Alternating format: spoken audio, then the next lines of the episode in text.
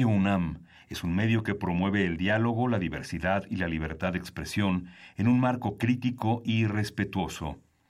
Los comentarios expresados a lo largo de su programación reflejan la opinión de quien los emite, mas no de la radiodifusora. Consultorio Fiscal. María Concepción González de Chicago dice que hace 12 años Radio. presentó suspensión de actividad. Un programa de Radio UNAM Hay una PTU entonces que se determina. y de la Secretaría de Divulgación y Fomento Editorial de la Facultad de Contaduría y Administración. Si bien es cierto, estamos, hablando- estamos comentando todo lo que tiene que ver con la contabilidad. Tocaremos el tema de las deducciones personales, obviamente, porque no son tan fáciles de aplicar en realidad. Consultorio Fiscal. Radio. ¿Qué tal? Muy buenas tardes, tengan todos ustedes y sean bienvenidos como cada semana a su programa de radio Consultorio Fiscal.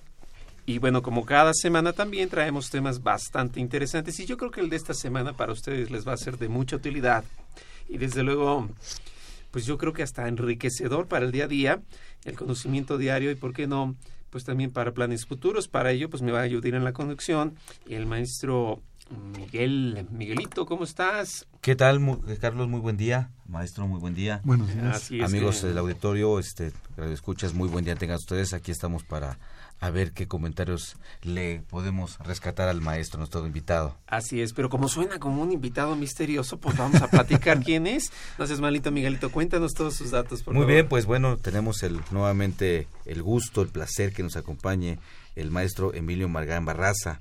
Maestro, muy buen día, gracias por estar con nosotros. Gracias a ustedes por la invitación. Muchas gracias. El, el- el maestro Emilio este, Margaín Barraza es licenciado en Derecho por la Facultad de Derecho de la UNAM, maestro en Derecho por la Escuela de Derecho de la Universidad de Harvard, catedrático de la Universidad Iberoamericana del Instituto de Estudios eh, sobre Justicia Administrativa del Tribunal Federal de Justicia Fiscal Administrativa y bueno, miembros de la barra de Colegio de Abogados y bueno, un Vamos currículum impresionante. Maestro, Así es. nuevamente, gracias por estar Hasta aquí. la Suprema Corte de los Estados Unidos me ha tocado acompañarlo. Yo, la verdad, yo he sido su chaperón. Para él hace su refrendo allí como miembro. Y pero bueno, él nos trae un- una, una sorpresa el día de hoy que además pues quisiera ser muy, muy latente porque recientemente, si nos siguieron la semana pasada, se está haciendo la promoción del libro que se llama eh, Mitos Fiscales. ¿Qué es eso de mitos fiscales? Pues ya saben que la gente luego platica que puede depositar a la cuenta no fiscal o que le van a tener que auditar y que si le auditan cuidado porque también se van por los socios o que mejor no me defiendo porque si no se van a venir contra mí. Todo ese tipo de mitos que creo que iban a salir originalmente en National Geographic, por suerte nos los trajimos para acá. Maestro, por favor, cuéntenos cómo está el libro. Bueno, en primer lugar, ah, tenemos que reconocer que el doctor Carlos Burgoa pues, fue el coordinador de esta obra, donde precisamente se hace referencia a mitos fiscales contables y mitos fiscales legales, es decir, una serie de cuestiones sobre las cuales existe divergencia entre lo que se da en la práctica, en los hechos, y lo que es el derecho. Entonces, en este caso, el doctor tuvo la, la gran paciencia de reunir a un buen número de personas, de profesionistas en la materia fiscal, para lograr en un momento dado que cada uno fuera escribiendo sobre diversos temas, como les digo, que llamamos mitos fiscales, contables y legales. Dentro de los mitos fiscales contables, por ejemplo, tenemos uno que dice me pagaron en efectivo y por tanto no tengo la obligación de enterarlo como ingreso. Viene siendo un mito. Otro, si tengo diversas cuentas bancarias, no se acumulan los ingresos. Otro, si declaro mensualmente estoy ajeno a auditorías. En los mitos fiscales legales, el monto a garantizar equivale a tres veces el valor del crédito fiscal en el procedimiento administrativo de ejecución. La resolución miscelánea crea derechos pero no obligaciones. Declarar pérdidas fiscales improcedentes no es, un, no es motivo de sanción.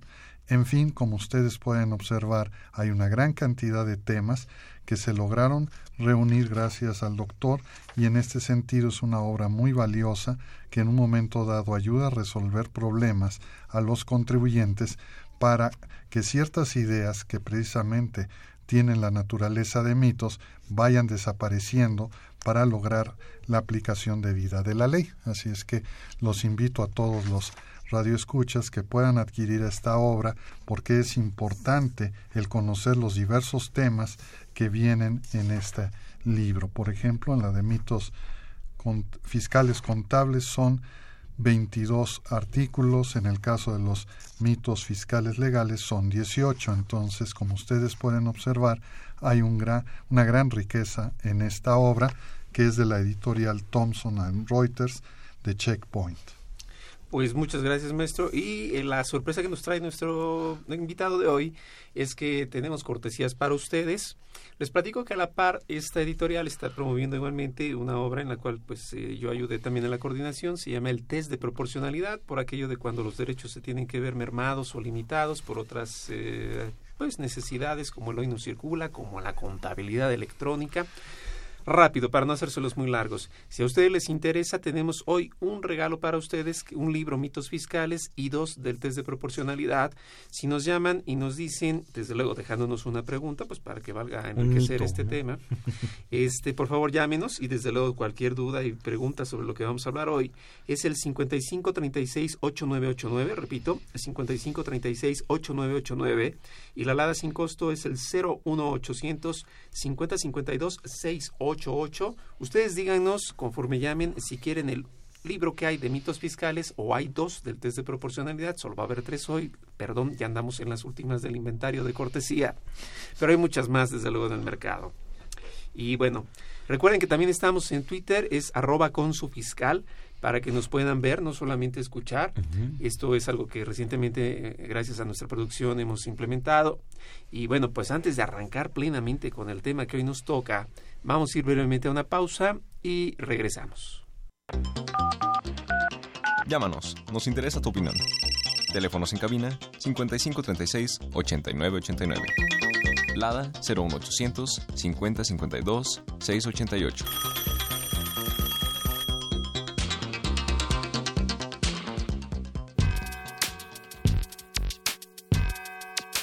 ¿Los impuestos le causan problemas? ¿Dolor de cabeza? Ay, ¿qué le puedo decir? ¿Problemas de estrés? ¿Malestar estomacal? Ay. ¿No puede dormir? ¿Cuenta ovejas hasta el infinito? Basta de sufrir. Nosotros tenemos la solución. La Facultad de Contaduría y Administración te asesorará en tus obligaciones fiscales, laborales y de seguridad social, tanto de manera personal como vía telefónica. Así es, ya no te preocupes por tu declaración anual. El Departamento de Asesoría Fiscal Gratuita, que se encuentra en la División de Estudios de Posgrado, te ayudarán en lo que necesites. ¡Oh, qué bien! ¿Y qué tengo que hacer? Solo tienes que llamar al 5550 7998. Y no solo te atienden de manera personal o telefónica, también contamos con correo electrónico. Sí, escuchaste bien. Correo electrónico. Escribe a consultoriofiscal.fca.unam.mx. Con toda la ayuda que tendrás por parte de asesoría fiscal gratuita, tus malestares se irán al...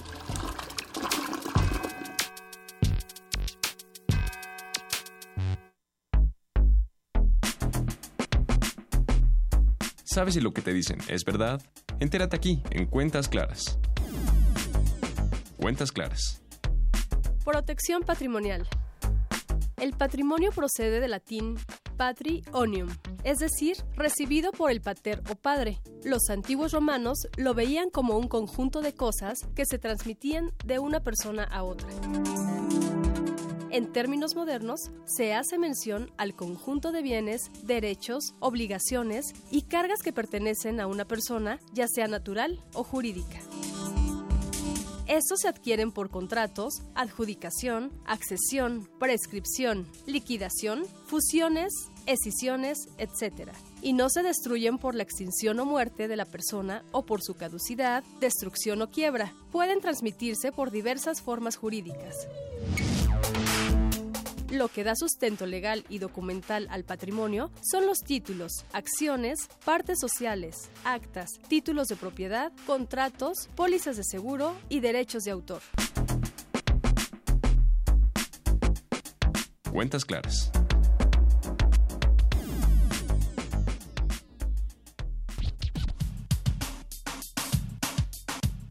Consultorio Fiscal Radio. Perfecto, y Miguelillo nos tiene un... Perdón, eh, si te digo Miguelito, Miguelillo, somos tan amigos que me permito decirle así, pero para ustedes Sí, es problema. Miguel, ¿eh? Por favor. No, no, no, amigos, con toda la confianza, muchas gracias. Eh, queremos comentarles que con motivo de nuestra semana académica interdisciplinaria, a todos ustedes, amigos de escuchar, los invitamos a que escuchen, vean y participen en el programa de consultorio fiscal con el tema que vamos a va a estar platicando, que es el outsourcing para jóvenes. La cita es el próximo 20 de septiembre a las 11.30 horas en el auditorio Maestro Carlos Pérez del Toro de la Facultad de Contaduría y Administración. Les, eh, les- bueno, es un tema por demás interesante este outsourcing para jóvenes, Así sobre es. todo cuando se piensa no nada más en el ingreso de hoy, no, sino en el ingre- en, en- en- en- en las, en las pensiones del día de mañana, ¿no? Exacto. que va a estar muy muy muy problemático en, Sí. en un futuro a nuestros jóvenes. Exacto, prever un futuro. Recuerden, estamos en Twitter con su fiscal para que no solo nos vean, digo, para que no solo nos oigan, sino también nos vean. Y a la par de todo esto, recuerden nuestros teléfonos 5536-8989. Repito, si les interesa alguno de los libros que platicamos, tenemos uno de mitos fiscales, dos del test de proporcionalidad.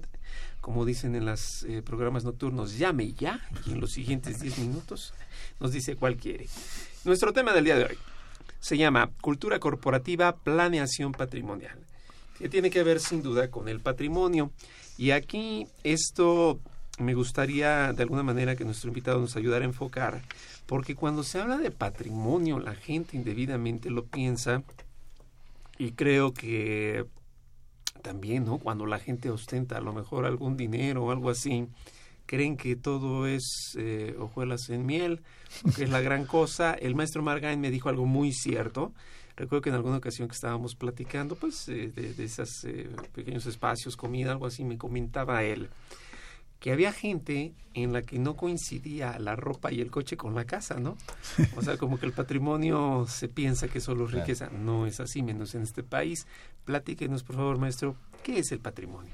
Bueno, más que el conocer cuáles, digamos, en términos fiscales, lo que se relaciona con el patrimonio, que es, en todo caso, las, prop- eh, las propiedades, las posesiones, derechos que un particular tiene.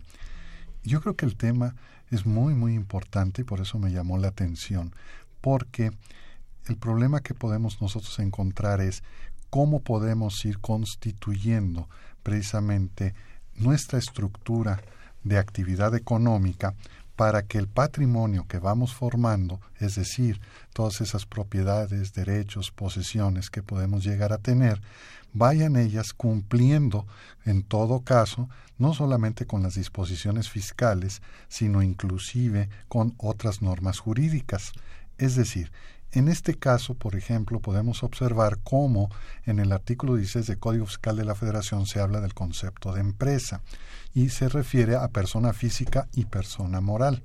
En este sentido, cuando se habla aquí en el título de una cultura corporativa, considero que debemos de incluir no solamente a la corporación como una persona moral, sino desde el inicio, como bien lo dijo, de una persona física, cuando ya principia su actividad económica. En este sentido es importante que todas las personas vayan pensando en cómo se van a estructurar para irse desarrollando debidamente más hoy en día que tenemos ya una gran explosión de normas jurídicas en diversas ramas del derecho, pero que todas afectan a los actos o actividades de los contribuyentes.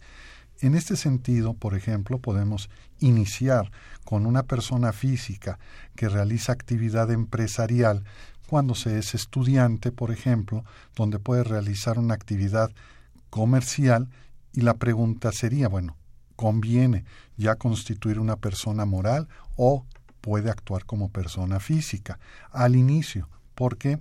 Porque en ese momento puede tomar en cuenta, por así decirlo, el artículo 26-A de Código Fiscal de la Federación, que limita su responsabilidad directa en el pago de los impuestos hasta el equivalente de los bienes afectos a su negociación. Pero tarde o temprano va a crecer su negocio y entonces va a tener que tomar otras decisiones, sobre todo si debe constituir o no, integrarse, más bien dicho, a una persona moral, sociedad mercantil o una persona de carácter civil. Y luego, dentro de todo esto, como estamos viendo en este momento, también hay que tomar en cuenta que tarde o temprano esa actividad que puede realizar a través de una persona moral puede tener una relación en el ámbito internacional y de ahí determinar qué es lo más conveniente. En este sentido, quizá eso es lo que nos está faltando en este momento, el que en esta llamada cultura corporativa, viendo hacia la, hacia la integración del patrimonio, es cómo considerar todas las ramas del derecho para que el particular no se deje guiar por un, vamos a decir, un fantasma del ámbito fiscal donde simplemente busque evitar pago de impuestos o reducirlos, sino cómo cumplir con todo ello. Y aquí, por ejemplo, el contador precisamente, el maestro nos puede explicar o señalar muchos ejemplos donde las personas muchas veces lamentablemente no cumplen debidamente con el pago de los impuestos, no por una falta, digamos, de deseo, sino de preparación en muchas ocasiones. Claro. Y entonces, aquí también, cuando nosotros tenemos que aplicar otras leyes, tenemos que advertirle al contribuyente que debe cumplir en el ámbito civil, mercantil, administrativo, y ahora que viene toda la situación de anticorrupción, esto va a incluir no solamente a funcionarios públicos, sino también a particulares que en un momento dado se presten a cuestiones o actos indebidos que les pueden afectar en sus actividades. Por eso, el hablar de una cultura corporativa primero tenemos que entender realmente cuál es la actividad económica que pensamos desarrollar para de ahí poder decir cómo integrar a la persona física o a las personas morales. E inclusive, como ustedes ven, en el caso de México muchas sociedades de responsabilidad limitada, que yo recuerdo cuando estudié sociedades mercantiles en la facultad, que en un momento dado la maestra nos dijo, vamos a estudiar nada más sociedades anónimas, las demás no, y ahora resulta que vemos sociedades de responsabilidad limitada. ¿Pero por qué? Porque el inversionista norteamericano o inglés tienen la necesidad de establecerse en México con su inversión a través de estas figuras para considerar que la actividad que realizan aquí en México es parte de sus negocios que siguen en Estados Unidos o en Inglaterra y pueden hacer reestructuraciones. Todo esto debido a un fallo que se dio en el Tribunal de Impuestos de Estados Unidos en los años 40, donde un contribuyente norteamericano que perdió todo lo que se había invertido en el cultivo de ciertos vegetales en el estado de Tamaulipas, pidió aplicar la pérdida sufrida en México en Estados Unidos en su actividad económica para efectos del pago del impuesto a la renta, el Servicio Interno de Ingresos lo rechazó, pero el Tribunal de Impuestos sí lo aceptó, pero se quedó ya como un principio el que sea siempre a través de sociedad de responsabilidad limitada. No es tanto por el nombre que diga, ah, es que la responsabilidad está limitada. No, tenemos muchas responsabilidades, pero aquí la razón es internacional. Y más en materia fiscal, ¿no? Exacto. Porque muchas veces, como usted bien dice, y, y me pasó lo mismo, en mi facultad estudiando contaduría, después tuve la oportunidad de entrar al posgrado de Derecho, estudiar la especialidad fiscal, y, los maestros que me dieron esas materias siempre se concentraban en la SA. Y a lo mejor así como un tema wow, tocaban la cooperativa, ¿no? Pero así era muy, muy somero. Y, y muchos preguntaban, pero maestro, eh, hay más, o sea, la ley reconoce en aquel entonces seis, ahora son siete. Me dice, no, no, no, no, tú qué andas preguntando, esas son basura. Y decía, bueno, está bien, digo, respeto su opinión, ¿no? Igual un maestro que tuve, que en paz descanse, el maestro Suazo, militar, que me dijo algo semejante. Me dice, no, no, tú que andas, él me dio licenciatura, ¿no? Entonces yo, yo empecé a ver eso y veo que, que no, que no es así. Y, y, y muchas veces a lo que atiende es todo cuando todo el mundo busca la responsabilidad, ¿no? Por ejemplo, una sociedad de nombre colectivo, una sociedad de cometa simple, este, que nos dicen, es que la, responsabilidad es solidaria, subsidiaria. Y dice, bueno, está bien, pero es, esto es para cumplir, no para no cumplir, es para hacer negocios. Efectivamente. No para hacer este malos manejos, como usted comentaba hace un rato. Y nada más concluyo con esto, a la luz del comentario que hizo usted, maestro. Yo, yo, yo lo que digo, la materia fiscal viene la contabilidad le da soporte para que con los impuestos, ahí están los ingresos, los gastos, todo eso, debe estar contabilizado. Pero hay, hay una cosa, amigos radioescuchas, que sí quiero comentar que, que la verdad es lamentable. ¿Qué pasa? Nada más ahí, nada más para que, para que lo analicen. ¿Qué pasa cuando un empresario va a pedir un crédito a quien sea, al banco, a, una, a, un, este, a un proveedor, a una financiera, a- por vehículos. Sí. Los estados financieros, ¿cómo se entregan? Se dice siempre maquillados, ¿no? Que la palabra son alterados, falseados. Esa es la palabra. Y esa es la verdad. Ese es un común denominador, lamentablemente, en donde, bueno, los colegios deben de poner mucho cuidado. Claro. El profesional. Entonces, si eso está falseado, lo que estoy entregando a Sí. alguien que me va a dar un crédito, entonces, ¿cómo estarán mis impuestos, no? Exacto. Pero yo, yo creo que yo denoto algo muy importante. ¿Por qué están alterados? ¿Por qué están falseados? Bueno, pueden ser por dos aspectos, porque apuntan a más o porque apuntan a menos, dependiendo qué es lo que yo quiero. Si yo aspiro a obtener como corporación, como empresa, un crédito, y veo que estoy, eh, pues de alguna forma, eh, como que anquilosado con muchas obligaciones, pues claro que van a ser maquillados para mostrar más. Y por la contra, este, no creo que nadie pida ma- a bajar a menos si va precisamente a efectos bancarios. Lo que me llama un efecto importante. Entonces, el patrimonio no solo se constituye por bienes, se constituye también por obligaciones. Claro, o sea, es una bolsa total.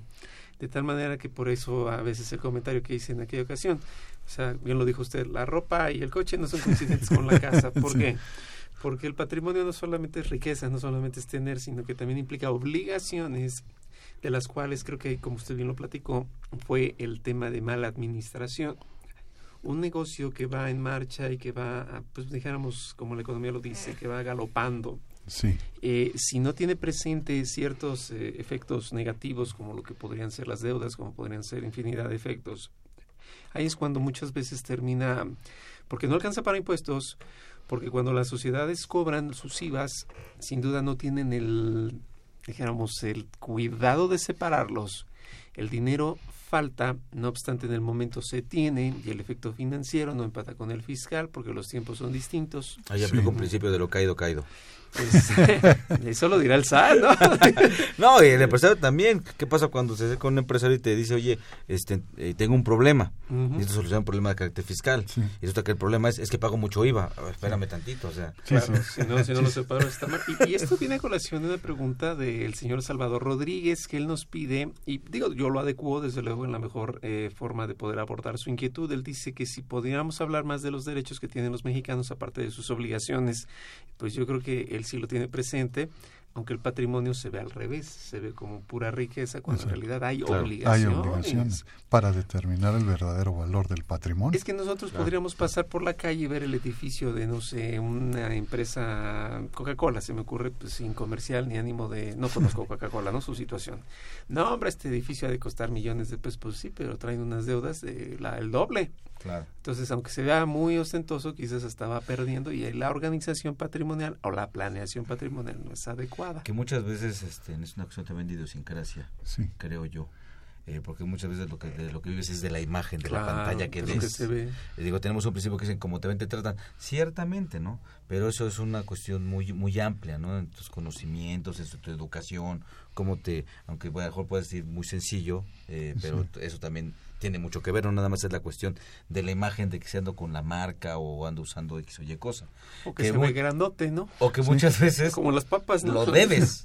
Claro. O sea, o sea, lo tienes, pero ¿cuánto debes de eso, no? Así es. Entonces, son, son muchas cosas que, que, que, que, este, que son importantes, a lo mejor a primera vista valorar, pero ya cuando se ven los números, cuando hay que sacarlo a, a, Claro. a- a flote, si me permiten la expresión, es lo que tengo en bienes y también lo que debo.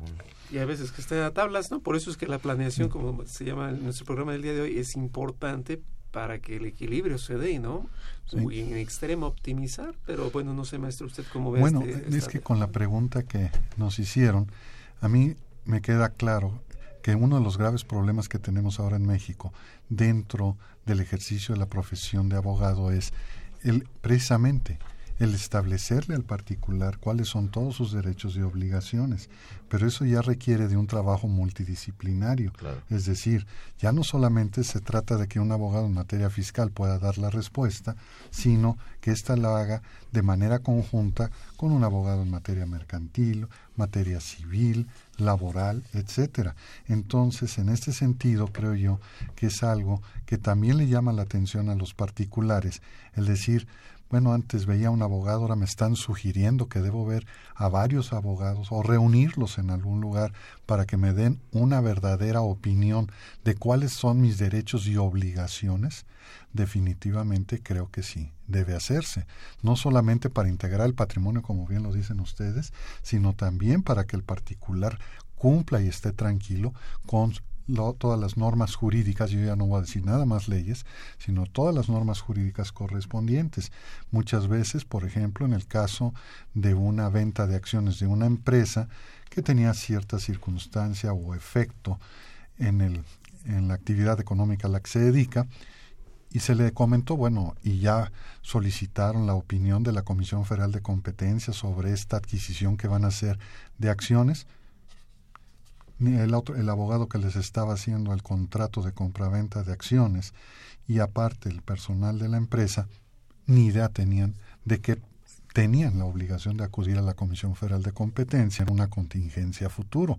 Y, pero el ejemplo lo traigo a colación precisamente porque desde que uno se integra como persona física y va uno avanzando en su vida, debe tomar cada día más, o, más opiniones de carácter legal en un momento dado y sobre todo cómo llevarlas de la mano con la cuestión contable para efectos precisamente de una debida integración del patrimonio y que, como ustedes dicen, no se vea reflejado en unos estados financieros maquillados, sino que representen la verdadera realidad. Y en este sentido, se está tomando mucho en cuenta en este momento la gobernabilidad en las corporaciones, que estoy de acuerdo, se va se está dando, pero en un momento determinado lo principal está en la toma de decisiones, en la administración, que también tienen que tomarnos en cuenta tanto abogados como a contadores para que sus decisiones de administración se emitan conforme a derecho.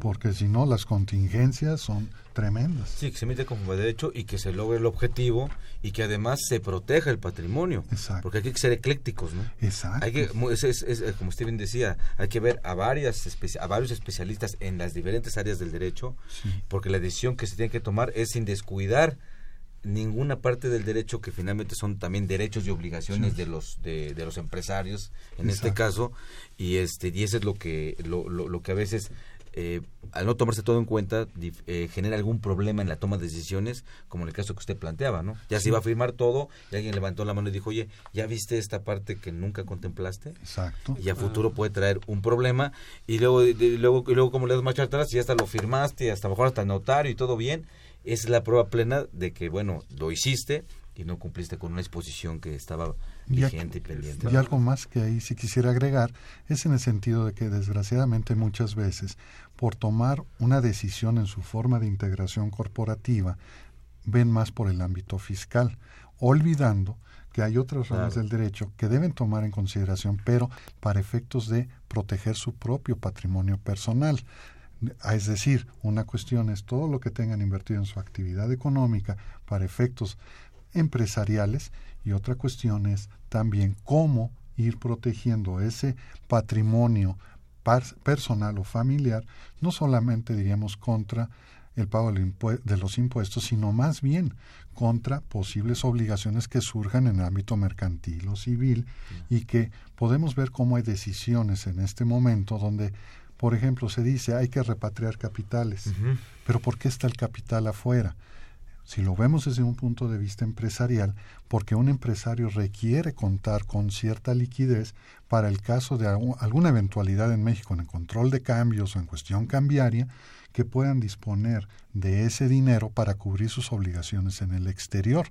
¿Por qué? Porque la experiencia que tuvimos en los años 80 llevó al empresario a tomar estas decisiones y podemos observar cómo muchas empresas e inclusive bancos tienen inversiones en los llamados paraísos fiscales, pero que están reportando debidamente a México, porque no es por el fin de evitar el pago del impuesto, sino para contar con liquidez en caso de una eventualidad.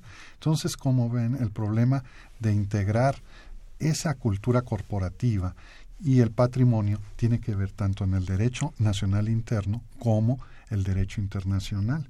Y como ya señaló, por ejemplo, también el SAT salió en una noticia en el periódico Reforma de que ya en el mes de octubre empieza de manera eh, fuerte o directa ya revisión de cuentas bancarias de inversionistas no sabemos si son inversionistas o no, pero sí de mexicanos que tienen cuentas en el extranjero. Y entonces, ¿cómo se van a reflejar el cumplimiento de esas obligaciones en México y cuándo ese patrimonio que la gente tiene afuera por protección, tanto empresarial como personal, cómo se va a ver afectado? Y en ese sentido, pues podemos observar cómo van a jugar ya muy, eh, digamos, figuras muy importantes como son fideicomisos, trust, puede ser los mismos contratos de asociación en participación, en fin, diversas formas de sociedades. todo. Y aparte usted dijo algo bien importante, un mito más, ¿no?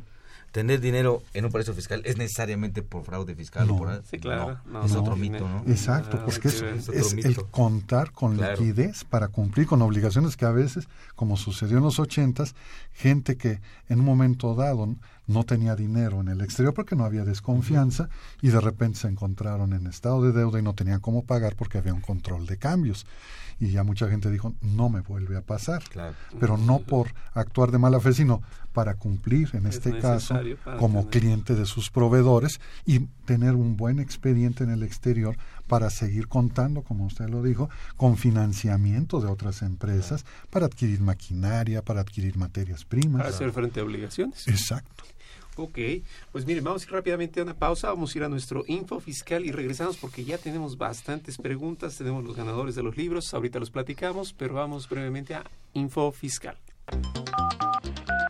Llámanos, nos interesa tu opinión. Teléfonos en cabina 5536 8989. Lada 01800 5052 688.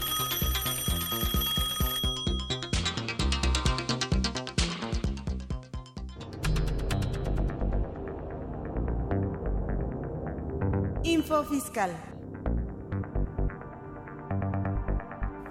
4 de septiembre. La Secretaría de Hacienda y Crédito Público anuncia el anexo 1 de la segunda resolución de modificaciones a las reglas generales de comercio exterior para 2017, publicada el 1 de septiembre de este año.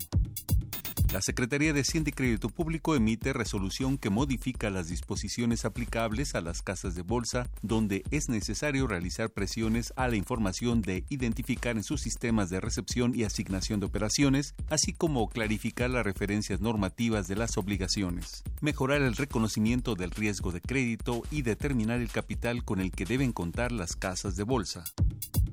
6 de septiembre la Procuraduría de la Defensa del Contribuyente obtiene sentencia que establece que los salarios caídos que se entregan a los trabajadores que ganaron un juicio laboral deben ser tratados fiscalmente como una indemnización, lo que genera que el ISR que se retiene a los contribuyentes sea menor al que actualmente se está pagando. 7 de septiembre. El Tribunal Federal de Justicia Administrativa emite acuerdo por el que se declara como día inhábil para esta institución el 14 de septiembre. Info Fiscal.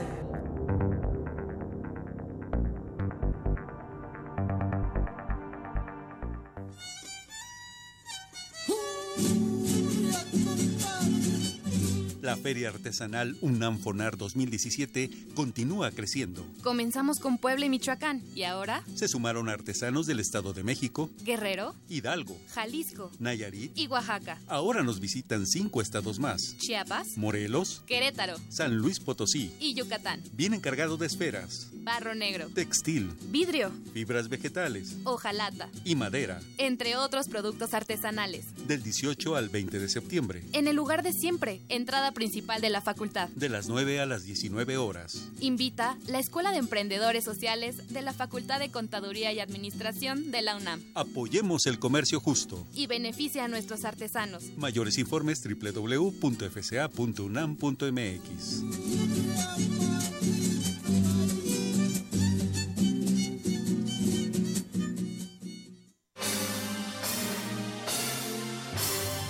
Impuesto en la historia.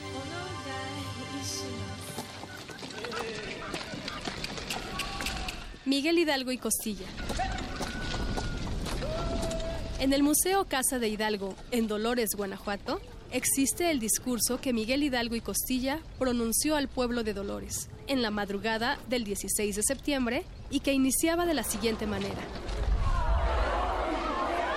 Mis amigos y compatriotas, no existe ya para nosotros ni el rey ni los tributos. Esta gabela vergonzosa, que solo conviene a los esclavos, la hemos sobrellevado hace tres siglos como signo de tiranía y servidumbre. Terrible mancha que sabremos lavar con nuestros esfuerzos.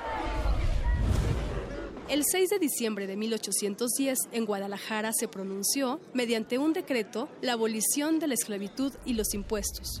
Informó que debía cesar la contribución de los tributos respecto de las castas que lo pagaban y toda exacción que a los indios se les exija.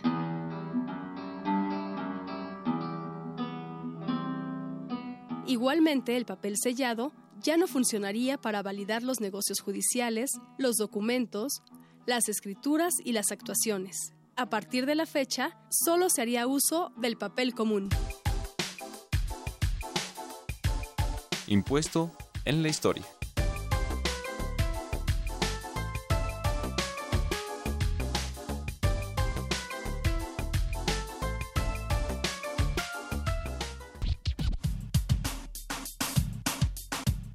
Consultorio Fiscal Radio. Bueno, pues ya estamos de regreso. Tenemos a los tres ganadores de los libros. Les platico que fue Esteban Víctor Robledo García, asimismo Carlos Bustamante Horta y Eugenia Caro. Y cada uno de ellos nos dejó una pregunta y siguen llegando. Usted está como la cosecha de mujeres, ¿no? Que dicen que nunca se acaba. nunca se acaba. A ver, dice, y con gusto, ¿eh? con gusto todas las recibimos y créanme que las que podamos y las que no también les vamos a echar muchas ganas. Eugenia Caro dice, se tiene que ligar un fideicomiso de protección patrimonial la parte corporativa con los bienes del representante legal? Yo pienso que no, en un momento determinado. Ahora, aquí hay un punto que es muy importante el establecer a qué se refiere con representante legal.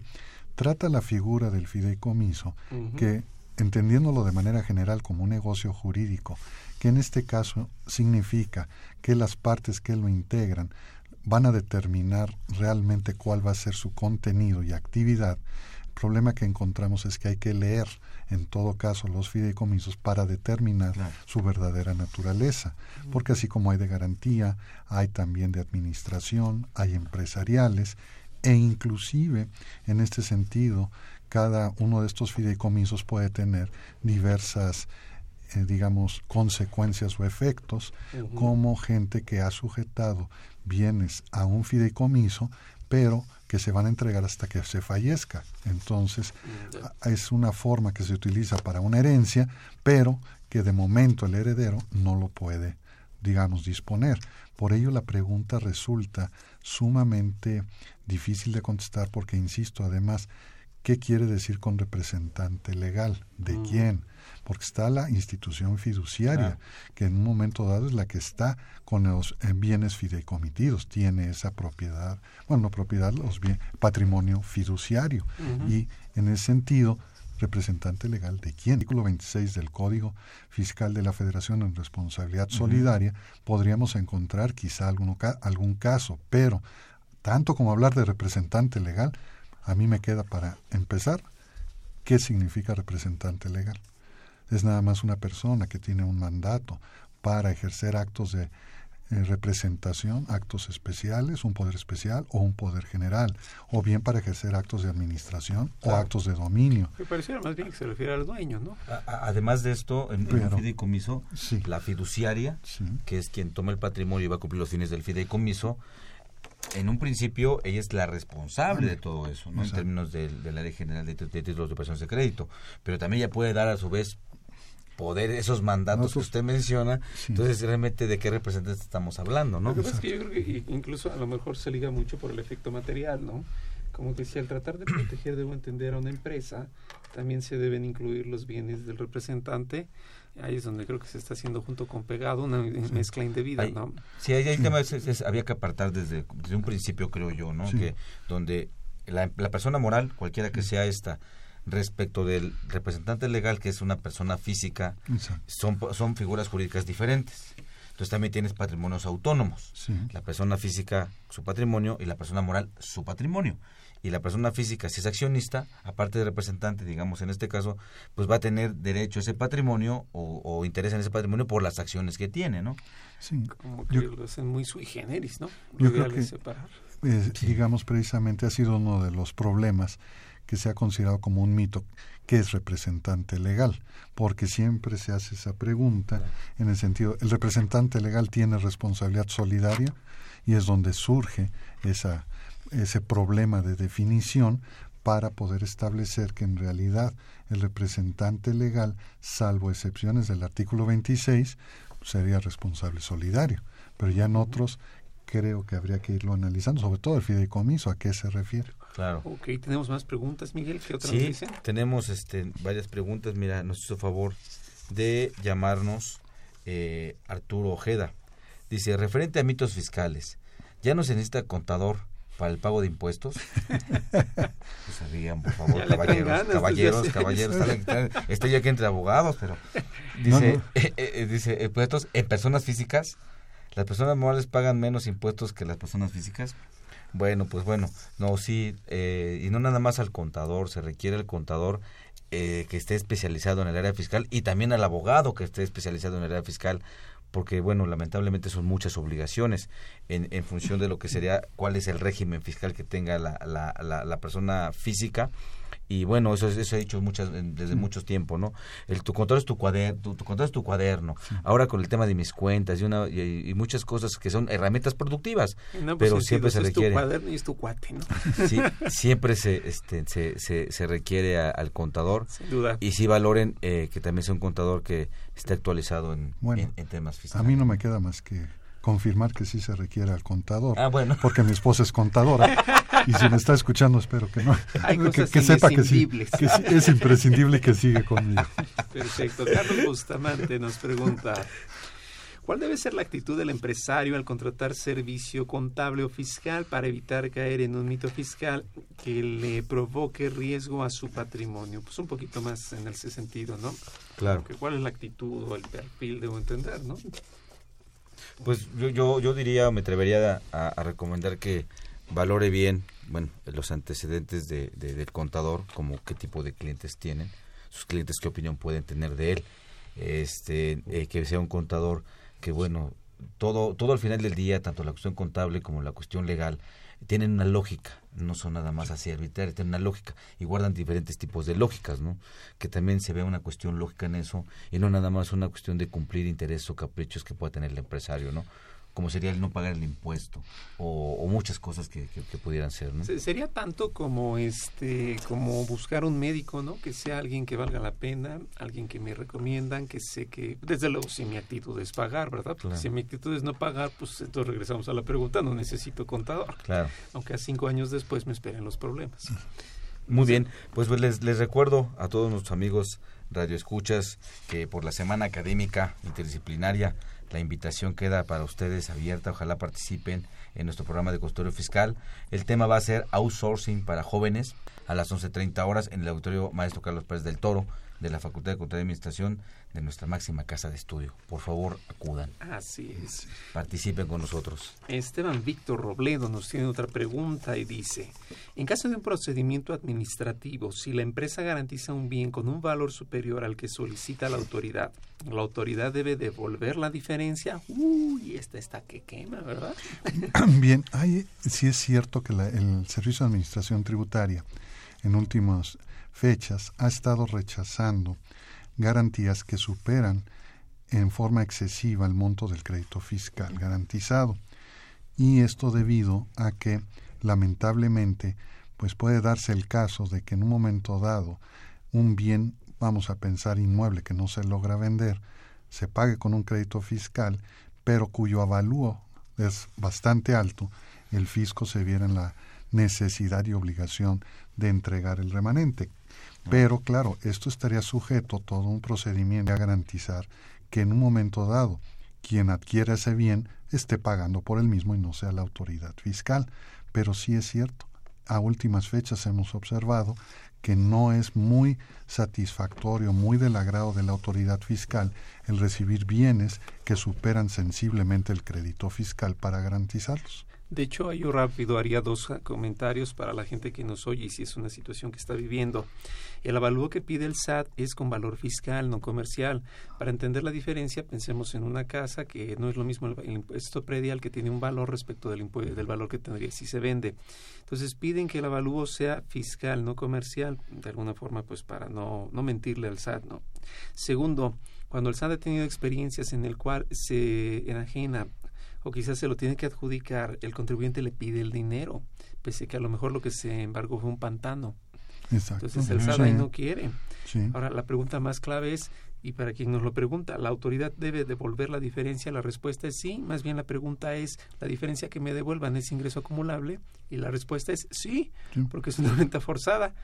Por eso les digo, esta, esta está que arde, pero bueno. Es una enajenación, en todo caso, transmisión de propiedad. Así es. Claro. Tenemos una pregunta más, eh, también tiene que ver con transmisión de propiedad, de, este, el señor Nicolás Rodríguez de Catepec. Dice, una persona física que quiere donar un terreno y edificio a una ciudad religiosa, ¿qué debe hacer y ante quién debe hacer el proceso para cumplir con la ley? El que recibe el donativo, ¿qué debe hacer para recibir la donación? ¿Mm? Es lo que nos, nos pregunta. Es todo un tema que implica gobernación. Pero, eh, bueno, independientemente de que efectivamente debe intervenir gobernación, la situación es la siguiente. En este caso, pues tiene que ser eh, quien reciba el donativo, si en verdad lo va a aplicar a la cuestión religiosa, tendría que ser a través de una asociación, digamos, civil, por ejemplo, a fin de que nunca se deje de, de utilizar ese bien en favor de la religión. Esto no es nada nuevo, lo podemos ver, que se ha ido formando a través de los años. Puede ser con una iglesia como la católica, que lleva muchos años, y ahora las nuevas formas que tenemos de religiones que han surgido. Y sí es un tema muy delicado porque ese donativo en un momento determinado pues va a salir del patrimonio de la persona, se hará ante notario público y todo, pero tiene que estar convencido de que ese bien inmueble o ese donativo sale de su patrimonio. Claro. Y que en verdad en un momento dado se aplique para los fines que lo está donando. No tanto porque sea un donativo remunerativo u oneroso, simplemente gratuito, pero con la plena certeza de que se va a utilizar por la, vamos a decir, la religión a la cual considera debe aplicarse. Y en ese sentido, pues sí vemos muchas de estas nuevas situaciones que van surgiendo, pero como repito, se ha dado por muchos años, siempre ha sido una de las formas. De hecho, nada más completar que por favor no se lo done a los ministros de culto porque ellos no lo pueden recibir, están impedidos constitucionalmente. Segundo, se requiere la declaratoria de procedencia, que esto se lleva a cabo ante la Secretaría de Gobernación. Y tercero, ya en lo fiscal, si la donación y tenemos todo este contexto de los autorizados y etcétera, este para el efecto del IVA. Claro, es lo que estaba comentando. ¿Qué tipo de inmueble es que, que está donando? y ver el efecto del este, el IVA. Digo, a lo mejor lo más seguro es que no hay efecto, pero se tiene que contemplar pues más vale, la, la, la, la, situación específica. Ah, claro, sí. Vamos a ir a, una pausa rapidito y regresamos para seguir platicando. Todavía tenemos hartas preguntas. Entonces regresamos, no se nos vayan. Ahorita estamos aquí. Llámanos, nos interesa tu opinión. Teléfonos en cabina 5536 8989. Lada 01800 5052 688.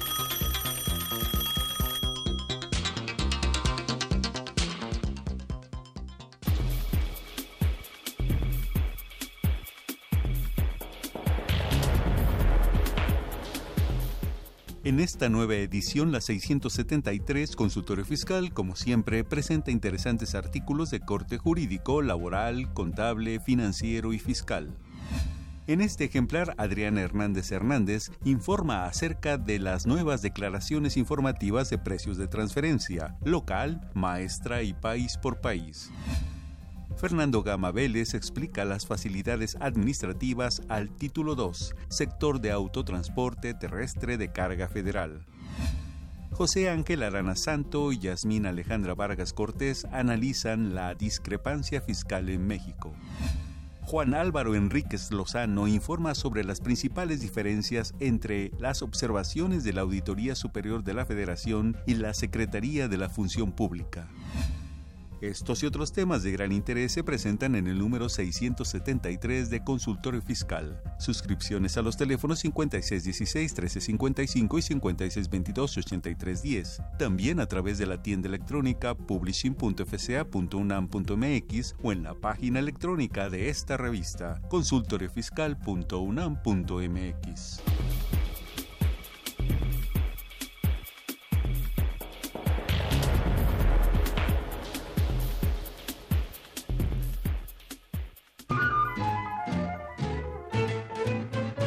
La patita de canasta y con rebozo de bolita. Hola, soy la patita. ¿Se acuerdan? La de canasta y con rebozo de bolita. ¿Saben? Me divorcié de ese pato sinvergüenza y perezoso. Me harté de que mis hijitos comieran mosquitos. Comencé a trabajar por mi cuenta. Al principio, todo fue muy duro, pero poco a poco fui haciendo de un capital. Comencé a comprar muebles, artículos para el hogar, un coche. De pronto, con la crisis me despidieron. Eso sí, me liquidaron bien, pero como me habían inscrito en el IMSS con salario mínimo, a pesar de que ganaba muy bien, fue muy raquítica la indemnización. Pero no me agüité. Puse una miscelánea y comenzó a crecer, pero no pude deslindar el dinero de mi familia del de mi negocio. Y comencé a tener riesgos patrimoniales. Por ejemplo, no atendí algunas invitaciones del fisco. Casi estuve al borde del embargo y remate de bienes por deudas bancarias. Tuve un accidente automovilístico, compré bienes escriturados a mis familiares. ¿Y para qué les digo más? Para no hacerles el cuento largo, se resolvieron finalmente los problemas. Así que me cuenta que debía proteger mi demonio. Y no por mí, sino por mis hijos, que no volvieran a comer mosquitos. No tengo la vida comprada. Así que esta patita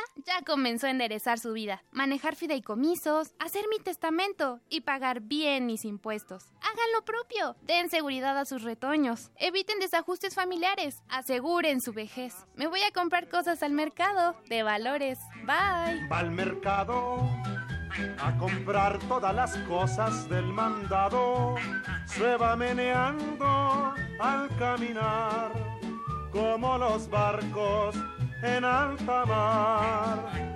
La patita va corriendo y buscando en su bolsita centavito. Consultorio Fiscal Radio. Perfecto, pues ya estamos de regreso, casi estamos al final. Tenemos frases célebres. El mundo es de los aventados. Atentamente, Juan Escutia. Que a partir de ahorita descansen para la dieta, ya viene el pozole. Sí. A partir de ahora descansen para la dieta, viene el pozole, el Halloween, este, noviembre, diciembre, bueno. Ok, pues les agradecemos a todos sus mensajes y desde luego el, el, el, ánimo con el buen humor. Vamos a ir prácticamente pues ya a las últimas preguntas, pero desde luego muy gustosos de que nos escriban, de que hayan salido los tres libros. Recuerden, mañana tenemos más. Y Mari Carmen Camacho nos escribe. Eh, dice, socio de empresa, ¿la autoridad la puede considerar como dividendo su aportación? No estilo Yoda la pregunta, ¿no? Ahí les va reconstruida. ¿La aportación del socio de una empresa puede ser considerado como dividendo por autoridad? No. La, la, la, la, la aportación creo que yo no, nunca es un dividendo, este, eh, digo, con algunas salvedades, ni siquiera un ingreso, uh -huh. en términos del artículo 16 de la ley sobre la renta. Y ¿no? tampoco deducible para el otro. Así es, así okay. es. Este, podría generar una aportación de, de, de, de, un socio, podría, podría generar un impuesto sobre la renta si es en efectivo, rebasa 600 mil pesos y no se manifiesta, no se declara autoridad. Entonces generaría impuesto, pero no un dividendo. Como tal. De hecho, a ver, les eh, no, redondeo un poquito la idea rápida para que sí. vengan más preguntas. Futuros aumentos de capital que no existen en la legislación mercantil, pero por uh -huh. ahí alguien eso si en el acta no se dice que el dinero ya no sale. Esto está por NIF incluso. Si el dinero no se, no se ata a que se quede en la sociedad, entonces sí es ingreso. Si se dice que se ata, no es ingreso, futuro aumento de capital, incluso pues también para tenerlo presente. ¿no? Claro, ahí es donde nos ganan las NIF. Las NIF. Pero, pues, pero, pero hay una reglamentación, pues, es, es, es, esa reglamentación es para efectos contables, dale un efecto contable, que aunque pues mercantilmente eso no tendría ningún efecto, maestro, sí, o, o, bueno, no existe mercantilmente. Era lo que comentábamos hace un momento, uh -huh. que en este caso tenemos un mundo fiscal y un mundo real Yo siempre he considerado que el mundo real es el mundo contable, financiero, y el mundo fiscal es lo que la ley fiscal considera tenemos en nuestro bolsillo y el mundo real nos dice otra cosa. Entonces siempre el problema es cómo conciliar ambos mundos para que el particular pueda tomar sus decisiones. Sí, sí, el derecho en general es abstracto, el fiscal es al cubo. Así es. A veces, ¿no? Bueno, yo recuerdo las palabras de la maestra emérita antes de fallecer, doña Aurora Arnaiz Amigo, la doctora, que me la volví a ver. Desgraciadamente después falleció, pero me dijo, Emilio, ¿te sigues dedicando al derecho impuro? No tuve más forma de decirle algo. No dijo espurio ya era suficiente. No, no, dijo impuro, afortunadamente. Pero bueno, la, siendo maestra emérita de la facultad, la primera, ¿qué puedo decirle a la doctora? No, más Nada. Vale, más vale. A ver, tenemos Aún otras- así, otras no hay preguntas. respuesta todavía, ¿no? No hay respuesta. Eh, también nos hizo favor de llamarnos eh, Eustaquio González. Dice, cuando se acude a Hacienda, había la posibilidad de que en la pantalla aparecieran los datos, cuánto se debe, cuánto hay que pagar, etcétera. Pues esto, esto es directamente con cuando va a la administración y sí, eh, a ver su situación fiscal. Ahí se recomienda que siempre vaya el, el- el representante legal o el, o el contribuyente para que le den toda esta información, aunque también vale la pena mencionar que la información que salga en pantalla, ellos mismos dicen, no es, no es oficial, no es oficial, aunque den una, una impresión, la misma impresión dice que no es información totalmente oficial. Pero hay dos formas también. El contribuyente puede entrar a su propia información por Internet y, ojo, si ven créditos cancelados, esos son de chocolate porque la misma ley dice, aún cancelados, me los pueden venir a cobrar. Exacto. Entonces, por aquello de que un contribuyente, rápido les platico, en alguna ocasión solicita una evolución, se la devuelven a la mitad porque se cobraron una multa. Y va corriendo el contador a revisar y regresa y dice, no, no es cierto, ya no se debe nada. Pues no, ya se lo cobraron, ¿no? Pues Pues, sí. o sea, cuidados nada más con esos Esa es una- también la otra es, tienes tu cuenta de bancos, hay un crédito fiscal, no puedes disponer de todo, porque la autoridad manda que se reserve ese, ese- ese recurso en lo que hay algún proceso. ¿no? Efectivamente, efectivamente. ¿Tenemos alguna otra, Miguel, antes de que nos vayamos? Pues no, es, bueno, sí, perdón, sí, disculpa, sí tenemos este, una, una Yo pregunta más. Perdón. Quisiera aclarar nomás un Sí, punto, más. porque hablaban de impresiones. Pues yo nomás me quedé pensando, la impresión nada más de ver la información debe ser pues, Sí, muy claro. fuerte. Claro, Ahí te toman la foto y te la venden a la salida, ¿no? Te la venden a la salida la foto. ¿Quieres ver una foto de la cara que hizo? ¿Qué Six Flags? Ni qué nada de. ¿Qué montaña rusa? Ni qué nada de eso, ¿no? Perfecto. Ok, pues a ver, eh, Rosario Velázquez dice, me encantó el programa, estudio y dice, ah, desacuerdo del mensaje negativo, ¿por qué usan la patita? Ah. Bueno, pues es, es una forma nada más de contextualizar nuestro, nuestro mundo que está aquí dando, obviamente, giros y giros. Tratamos de que sea, desde luego, agradable para todos. Y bueno, pues no sé, maestro, ¿tenemos algo más pendiente? No sé si gusten que dé contestación a esta pregunta, no sé. Sí, a ver, A ver, es, es- es- es- es una, bueno, es, es algo más que nos quieren preguntar, Sobre- Moisés Gutiérrez, sobre el tema de las sociedades de responsabilidad limitada Sí, que comentaba usted, Lo maestro. que sucede es lo siguiente, esta forma de sociedad que se propone para la inversión norteamericana e inglesa que realizan en México se debe a que es una forma que al aplicarse implica o significa que es parte de la actividad empresarial que están realizando en Estados Unidos y en Inglaterra. Es decir, que como grupo de empresas, la mexicana SDRL forma parte de la actividad Claro. empresarial en estos países. Y en caso de reestructuraciones empresariales, como pueden ser fusiones, escisiones o algún otro tipo de reestructuración, se va a considerar que la actividad que realizan en México forma parte de esa actividad para efectos fiscales en su país de Claro. origen. Y aquí se utiliza mucho la expresión check in the box, que quiere decir que simplemente marcando la cajita en un formato que tienen en Estados Unidos y en Inglaterra, de que aquí se tiene la inversión a través de una sociedad de responsabilidad limitada, con eso forma parte de ese grupo empresarial. Entonces es por eso que se tiene que aplicar para ese tipo de inversiones. Claro. O sea, va más estos- por el ámbito personal que por el material. Exactamente. Porque pérdida es pérdida en cualquier sociedad. Sí, pero Solo como les decía, en aquel entonces se sufrió en México, fisco norteamericano dijo, no, allá lo perdiste en México, no en Estados Unidos, pero el contribuyente norteamericano dijo, no, es parte de mi actividad en general a nivel Claro. Entonces, eso es lo que está sucediendo con estas sociedades de responsabilidad limitada, que en realidad no son para inversionistas mexicanos, sino esto es para americanos e ingleses. Perfecto. Pues prácticamente hemos llegado al final el día de hoy. Recuerden que mañana vamos a seguir transmitiendo. Desde luego esto será a través de Mirador Universitario y el tema va a ser el mismo, esto de planeación patrimonial y desde luego pues la cultura corporativa que nos debe llevar a un mejor resultado. No me queda nada más que agradecer pues a nuestro invitado de hoy, maestro. Gracias. Gustazo haberlo tenido aquí como Gracias, siempre. doctor. Maestro, igualmente. Muchas gracias por la invitación. Gracias a usted. Y este, pues gracias por los libros. Mañana nos lleva más, ¿verdad? Sí. Ahí estaremos atentos entonces. Miguel, pues no, compartir contigo el micrófono siempre es un agrado. Igualmente, amigo. Amigo de escuchas, que tenga muy buena tarde. Así es, y bueno, pues agarro aire porque ahí va. Recuerden, esta fue una producción de Radio Nam y en los controles estuvo Socorro Montes. En la producción, créanme que esto son cosas que casi no se cuentan, pero cuentan mucho.